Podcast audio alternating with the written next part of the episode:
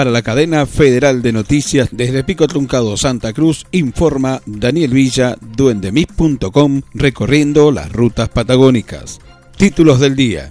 Sindicato Petrolero lanzan alerta y movilización. La medida fue determinada por la baja de un equipo en la zona de Golfo San Jorge, justamente en un contexto de nuevas perforaciones por parte de las otras operadoras van en contra de la corriente. La actividad y de la paz social señaló el secretario general Claudio Vidal.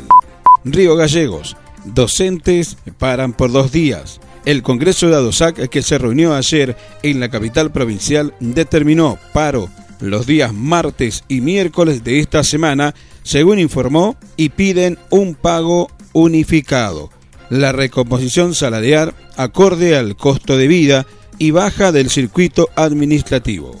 Río Gallegos. El diputado Alberto Lozano habló de la crítica situación de los trabajadores de la educación, dijo que la demora en el pago de haberes de los empleados públicos es la marca registrada de la gestión de Alicia Kirchner. Mientras tanto, el Frente para la Victoria dice que estamos en crisis pero la crisis no existe para decretar aumento de sueldos y viáticos para sus funcionarios. Las Heras inscriben para el rally de la mujer. La Asociación Lacerense de Autos Clásicos Antiguos y Sport, Alacas, está organizando y abre la inscripción en la sexta edición de Rally de la Mujer en Las Heras. Este evento está programado para el sábado 22 y domingo 23 de septiembre.